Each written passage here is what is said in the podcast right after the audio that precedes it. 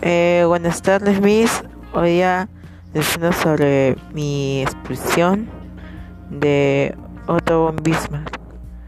Nació el 1 de abril de 1815 en Scottsdale, Alemania. Otto Leopold von Bismarck Schonsen, Jesse de Bismarck y duque de Lauenburgo, más conocido como Otto von Bismarck. Fue un estadística y político alemán, artífice de la unificación alemana y una de las figuras clave de las relaciones internacionales durante la segunda mitad del siglo XIX. Falleció el 30 de julio de 1898 en Friedrich, Alemania.